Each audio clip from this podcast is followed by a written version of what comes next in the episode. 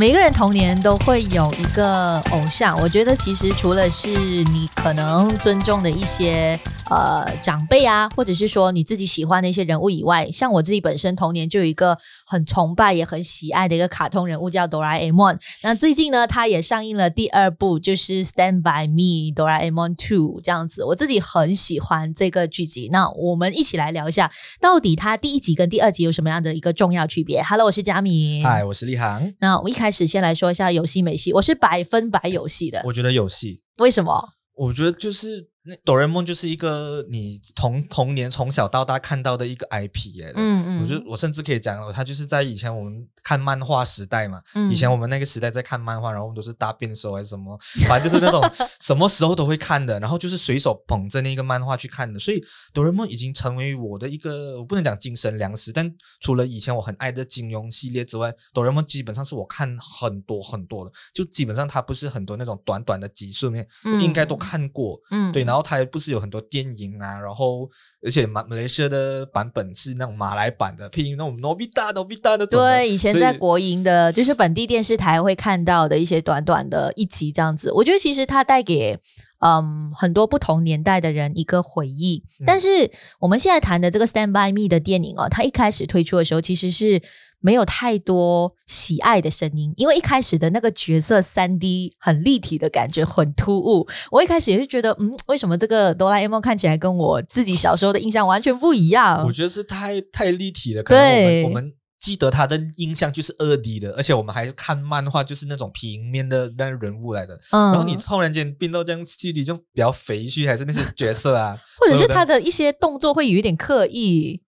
就很很动漫去嘛，变成，因为你你现在看动漫的话，你不会有这种感觉。你看《鬼灭之刃》，你看《进击的巨人》，他们你已经习惯了那个画风，嗯，但是你突然间去看哆啦 A 梦，你太熟悉的东西，反而会变成一个干扰。但我到后期觉得，哎，习惯了，就就，就 OK 了。其实如果你深入的去看他电影，就是第一集的时候一些细节，你会发现说，其实这个三 D 是做得很精致的。可能一开始看预告片的时候，你会觉得，诶，好像某些点感觉很奇奇怪怪的。但是到后来，诶，某些细节，你又觉得它其实是真的需要 3D 才可以带出它的一些精致的画风，跟它的一些比较有技巧的部分。所以我一开始进入电影院，应该是二零一六还是二零一五年的时候，诶，好像更早期。反正推出第一版的时候，其实就引起了很多像我这种哆啦 A 梦迷的喜爱。因为第一集其实我觉得它主打的就是曾经是小孩的大人们，嗯、这个呃 slogan 其实就让很多我们这些已经成长人士又重新回到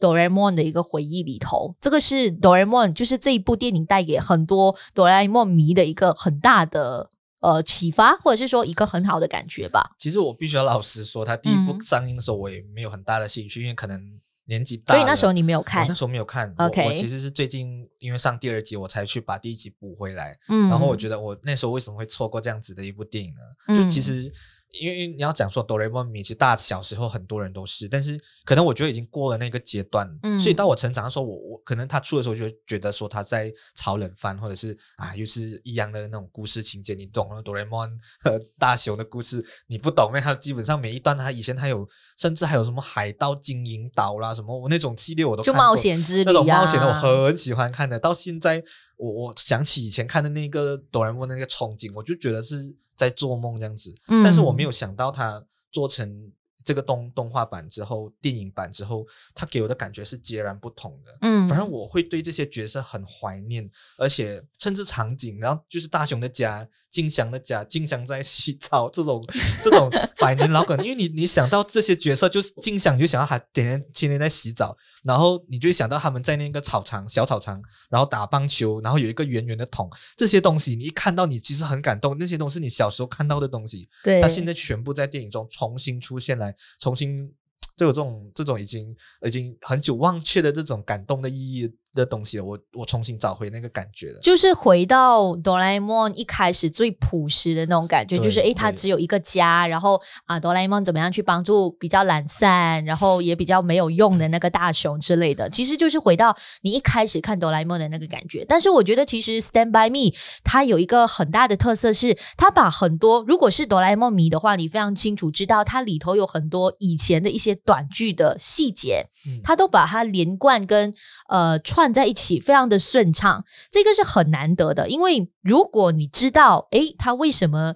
要解释这个情节的时候，那你就大概清楚知道说，诶，他原来是有一些以前的情怀，然后再把它呃铺成为最新版本的这个电影，所以他是有很精心的去设计。比如说，如果是以一个呃不是哆啦 A 梦迷的身份跟角度去看这部电影的时候，你可能会觉得说，哦。呃，大雄就是一定要哆啦 A 梦来帮助的。但是如果你有看回以前的一些系列，你就大概知道说，为什么哆啦 A 梦永远在没有用的大雄面前，他需要去扶他一把。还有就是为什么静香的爸爸会最终接受了大雄。其实这些是从以前很多的短剧当中，他有一些小小的解说，然后才造就了这部电影。你看这些情节的时候，可能一般人会觉得说，它就是呃一个动漫的桥段而已。但是对于我们这些哆啦 A 梦迷，你会清楚知道这些细节是以前就已经解释过来，然后最终才成为这个最终结果的这个版本。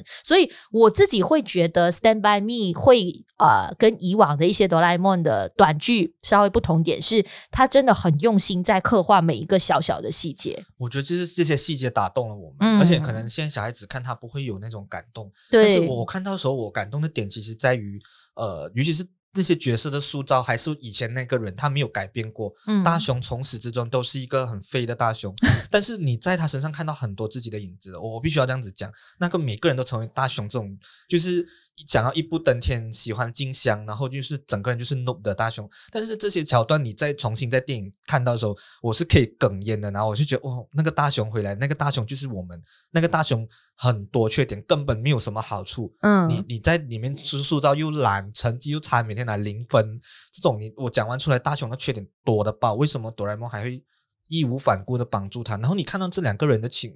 不能两个人，两一个一个猫 机器猫和一个人的情感，他还是你会还是会容易被他感动到的，就是因为你一无是处的时候，你你都是缺点的时候，还有一个人所谓的人这样子去、嗯、去全心全意的爱你，或全心全意的去去扶持你、嗯、帮助你，其实这个东西在现在很难得的。然后你在里面。不是看到一个扁平的角色，你看到大雄的角色，他有成长的。于是第一集到第二集的那个刻画是很多的。你看到大雄，他有尝试在改变，他想要变好，他知道他自己很多缺点，但是他有努力。我看到他那个那个奋斗的心，就是其实你可以这样子讲，这部电影是很烂俗的，就是他套路很明显，但是俗套很俗套。但是你在这些部分，你可以看到大雄这些所谓情绪的刻画，然后你。真的是会被他感动到，嗯、我不知道你有没有这种感觉。其实看哆啦 A 梦，除了是喜欢他可以随时随意的套出一些不同的法宝来解决事项各种的问题以外，我觉得是我们很容易把自己当成就是大雄，就是我们其实，在社会上或者是在呃成长的过程当中，你会很明显的知道。你就不是一个优秀的个体，就是有时候我们可能会被别人称赞，但是有时候还是会经历一些挫折、失败。那我们都期待身边会有一个哆啦 A 梦的出现来拯救我们。所以为什么看这部呃电影的时候，我们会被他打动，或者是有所感触，是因为他最终，尤其是在第二集的时候，他告诉我们，即便你是一个一无是处的人，你在人群当中其实就不显眼，但是你毕竟还是一个善良的人。当善良的人遇到更多问题的时候，还是会有人愿意去帮助你。你就基本上努力去把你善良的一面做好就可以了。所以我很喜欢他第二部把大雄的这个特性给发挥的淋漓尽致。再来，其实有人会说，第一集跟第二集对比之下，诶，好像第二集的情感铺排方面没有第一集的那么完整，它没有那么触动。但是我个人反而觉得说，它是两个不同的方向。第一集我看的时候，它有一点像是你重新去找回童年的这个哆啦 A 梦的回忆，但是在第二集的时候，你更多的是看到你对于一个亲人的思念。或者是说你对于自己身上的一些特质上的了解。所以我觉得，如果是对比之下，第一集有一点像是让你回归到小孩的感觉，那第二集有一点像是你未来要怎么样去走在大人的这个路上，让这个童年回忆一直伴随着你以后的每一步路这样子。所以我很喜欢它两个不同的一个取向，我不觉得两个可以做一个对比。我觉得是两个完全不一样的东西，它只是故事有衔接性。嗯、对，看到嘉明你刚才讲那那一段，我还蛮认同的，就是你可以看到哆啦 A 梦第一集，它其实都是在讲友情，嗯、还有甚至讲。爱情，但那个时候小学生大大雄那有什么爱情可言？有点懵懵懂懂的感觉。但是他他，但是我还是很喜欢他，就是知道从那个时候他就知道他很喜欢静香，然后他就是真的是无反顾。即使他你知道他那个桥段，他就会变干嘛？怎样？就是坐时光机，然后突然间用一些道具把他变回大人去解救金香。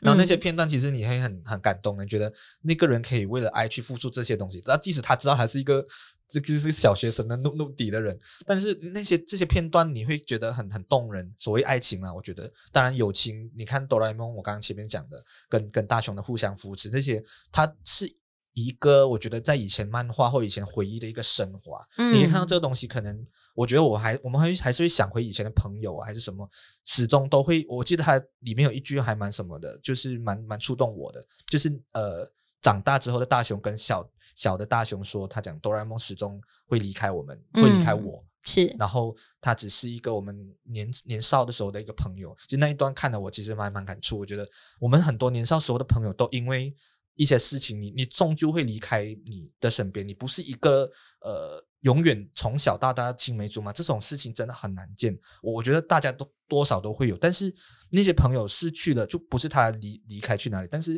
你已经错过那个跟他在一起的阶段了，就已经回不来。但是我觉得人生就是这样子，我们我们每个阶段就会有每个不同阶段的朋友，嗯，所以你不能说现在这个阶段的朋友不好还是什么，但那些以前的那些回忆，你会想回以前很多小时候的事情，你是你是真的是被触动到的。当然讲回第二集，我觉得它又是另外一个不同的层面，对。其实你刚刚说的也是我呃多年前看第一集的一个感受。那第二集的时候，我反而看到更多的是，诶，老奶奶的出现，其实会让你更加回忆起一些你重要的亲人。但是我们每每每一次在提到这些亲人的时候，你都会用“回忆”两个字。但是回忆的话，它就是把以往的一些美好的。片段重新再整合一起，然后你好好回想一下而已。它其实在这一部电影当中，它要带出的一个核心是我们不要只是回忆，我们要重新把这些记忆再铺排起来，或者是说再用另外一个方式把它拼凑在一起。所以在这一部电影当中，其实他就用了另外一个方式去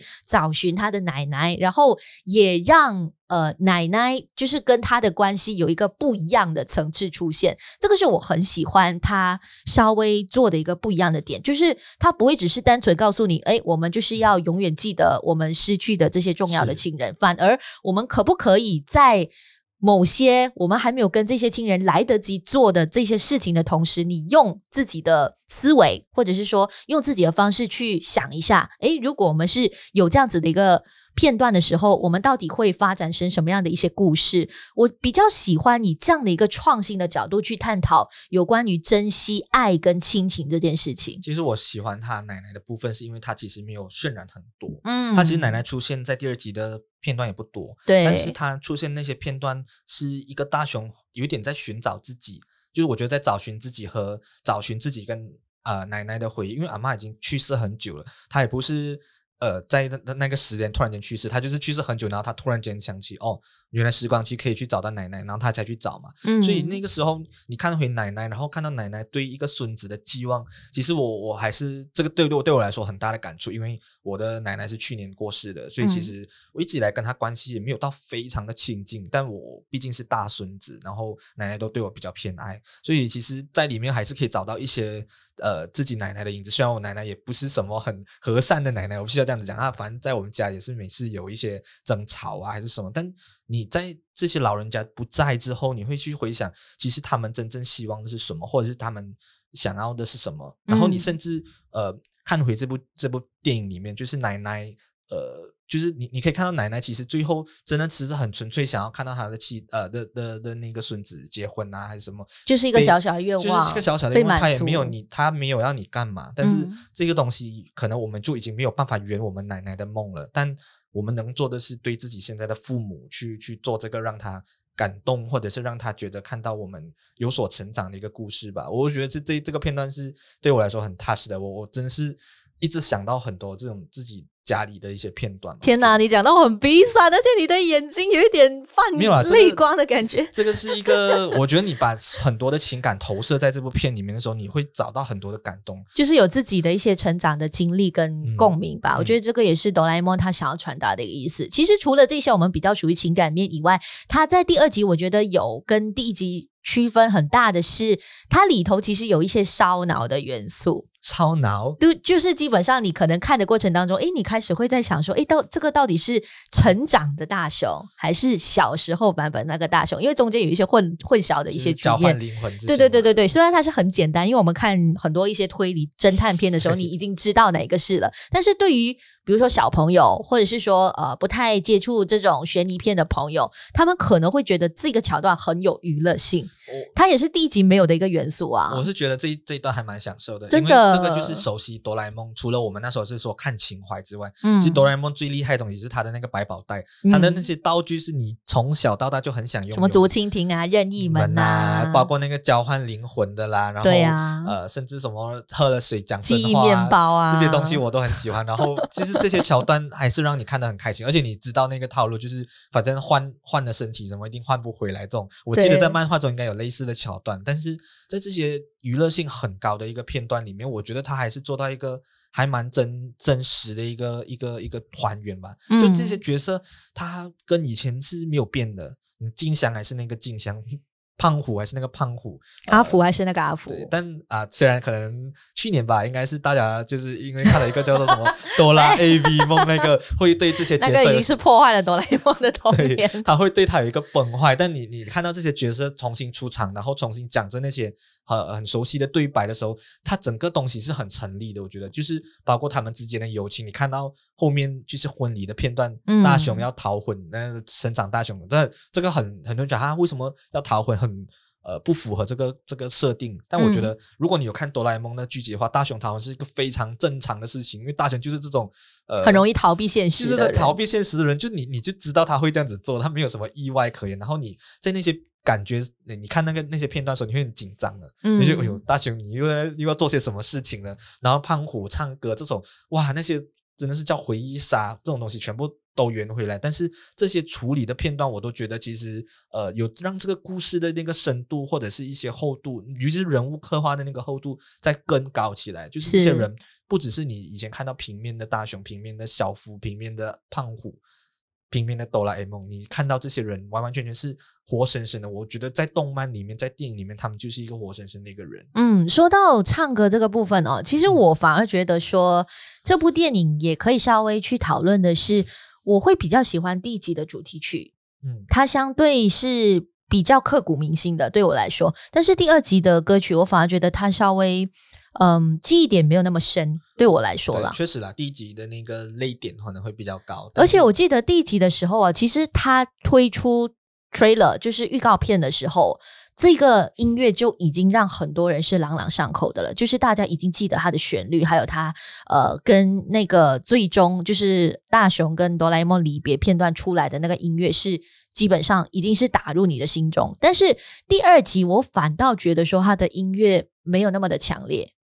我觉得它配乐是不错的啦，在后面渲染那个情绪，嗯、但。如果真的要论主题曲的话，我觉得是第一集会比较有印象深刻，记忆点更加多一点。对对对，这一点可能是第二集稍微比不上第一集的地方，但是其他方面我都觉得还 OK。就是不管是它的一些 3D 的设计，比比如说啦，我自己蛮喜欢第二集的时候，他在婚礼的所有的那些三 D 的一个效果，嗯、就是诶怎么样去铺排那些色彩啊，嗯、或者是说诶到底。呃，这个大雄在跟静香结婚的那个场景，他要怎么样去让他更加的不一样？所以我觉得，其实，在这些结婚的片段，或者是说在里头的 3D 的画风跟动画片，它其实，在第二集都有很好的做出一个区隔。因为其实，嗯，3D 的版本跟我们一般熟知的一些动画版是有区别的。你要怎么样做出那个？呃，不同点出来，对，我觉得那个是需要更多的一些呃画工，就是更加精致的画风，让他眼前一亮的感觉。其实我喜欢他现实，就是呃，所谓去到去到未来那个那个现实的哦，就是现代呃未来的现实世界的那种感觉。对未来现实世界，它就是有一点那个所谓 cyberpunk 的感觉，我很喜欢。是一开始那个片段吗？就是他乘坐车子回家的时候。哦，不是不是，我是说他在结婚的时候，就是那个未来时代的、啊、的那个片段。所以那个那个时候的氛围，整个城市的一个塑造啊，嗯，你可以看到其实是还蛮用心去刻画的。嗯，就是你可以看到很 cyberpunk 嘛，我刚才一直在讲，然后你看到甚至 Uniqlo 的。植入应该还非常多，但但但这些这些建筑这些这些场景是，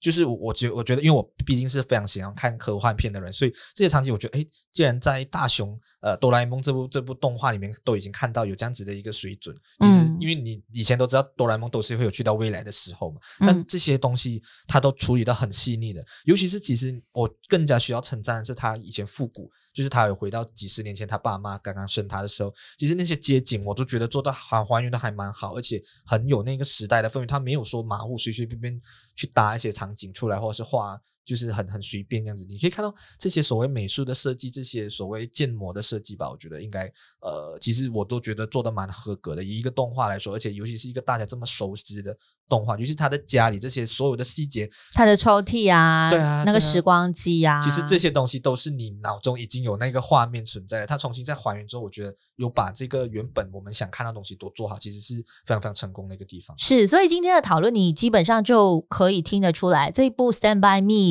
不管是第一节也好，还是第二节也好，它其实除了是情感非常的丰沛以外，它也在很多的一些视觉效果下了不少的功夫。与其我们只是单纯以一个卡通片来看，我反而觉得说，我们更应该去用心的去看看它呃铺陈出来的这些细节，因为它真的很用心在做这件事情。而且我觉得，其实看完之后，你最大的一个感想是。我们很多时候因为工作所逼，或者是说生活的步伐太快的关系，你可能就是每一天你习惯性的你要穿上你的工作服，或者是说要穿上呃一些立体的西装什么的。但是当你卸下了这些服装之后，你会发现你还是一个赤裸裸的小孩。只是有时候我们因为生活上的一些困难或者是考验，他把这些比较属于纯真的那面给藏起来了。所以在看哆啦 A 梦的同时，其实我是很放松的，因为我发现了以前。小时候的回忆以外，最重要是你找到那个最真实的那个自己，你就赤裸裸的去面对那个单纯只想要努力生活的一个自己就好了。你不需要太过的优秀，你不需要太过的去跟大家强调说我要达成什么样的目的。我最主要就是好像大雄一样，他那么软弱，他都可以成功了，为什么我不行？他那么软弱都可以取到金奖。我我觉得其实其实就像佳明讲的，我觉得就看回本我吧，就好像我觉得回到了当初我们呃一开始的那个心态，有一点像是。以前学走路、学习，或者是说对这个世界充满好奇心的那个心态当中，对我对我来说，甚至是看电影的一个心态吧。嗯、可能我们一一直以来看了这么多很花俏、很多元，是呃，尤其是我们在做这一行，我们看了非常非常多不同类型的电影。嗯、但哆啦 A 梦就是一个让你回归纯粹，你可以为一些很简单的事情笑得很开心，然后回到那个很欢乐。纯粹以前父母带你去看电影的那个时光，或者是那个感觉很难得的嘛。其实一一一直来说，我们看太多片都不会有这种感觉。但真的哆啦 A 梦让我觉得重新找回以前那个感觉了。是，所以如果还没有看过这一部《Stand by Me Two》的话呢，我觉得一定要花时间去看一看，找回你的童心，然后也回味一下以前我们最重要的这个童年回忆——哆啦 A 梦。